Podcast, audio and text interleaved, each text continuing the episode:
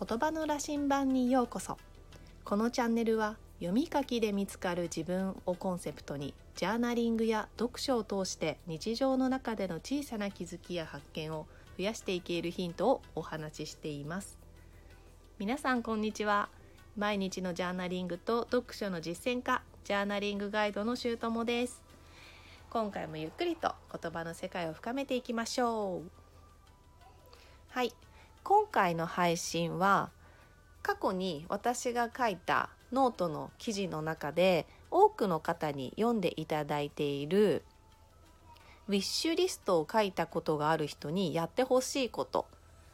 というノートをですねスタンド FM の AI テキスト読み上げ機能を使って作成しました、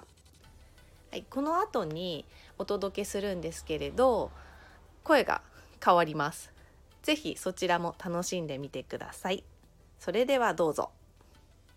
私がウィッシュリストを初めて書いたのは2017年10月頃。その後、約1年間おきにリストを書き直しています。なぜなら1年くらい経つと自分自身に変化が起こってリストに違和感を感じてしまうから。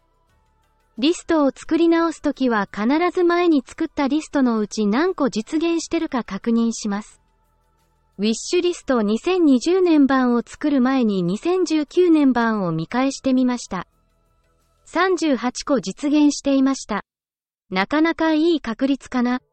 次に2020年版のウィッシュリストは思いつくまま書いてみます。50個もいかずに筆が止まったので、2019年に未達成のものを繰り越すか見返し。意外と繰り越しが少ないことに、ほんの1年で自分の希望って変わるんだなと変化に驚いています。今やりたいことは、地に足がついたというか、今の自分とかけ離れた希望というよりも日常の生活に密着したものが多い。2020年の私は家族との日常の中で幸せを積み重ねる年にしたいみたいです。やりたいことを100個書き出すというのは、自分でも気づいていない心の声を聞くための作業です。ウィッシュリストを書いたことがある人はぜひ見返してみてくださいね。違和感を感じたら自分をアップデートするチャンスです。はいいかがでしたでしょうか？この記事は比較的文字数が少ない短い文章なので AI に読み上げてもらってもまあ悪くないかなという感じでしたね。で最近ではノートの執筆はできていないんですけれどやっぱりこうやってお話をするのも楽しいんですがこう文字にしてお伝えするっていうのはまたこう話すとは違ったあの頭を整理できるアウトプット法なのでちょっとノートもぼちぼちというかまあマイペースにまた更新できたらなと思っています。あノートをね読んでる方とかあのやってるよっていう方がいらっしゃいましたら是非そちらも見ていただけるとそしてつながっていただけると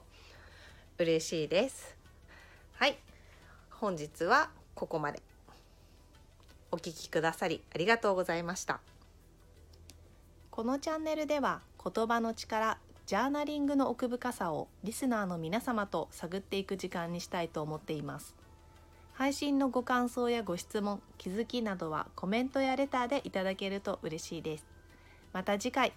新しい話題や気づきの配信でお会いしましょう皆さんの日常が言葉の力でさらに豊かになりますように。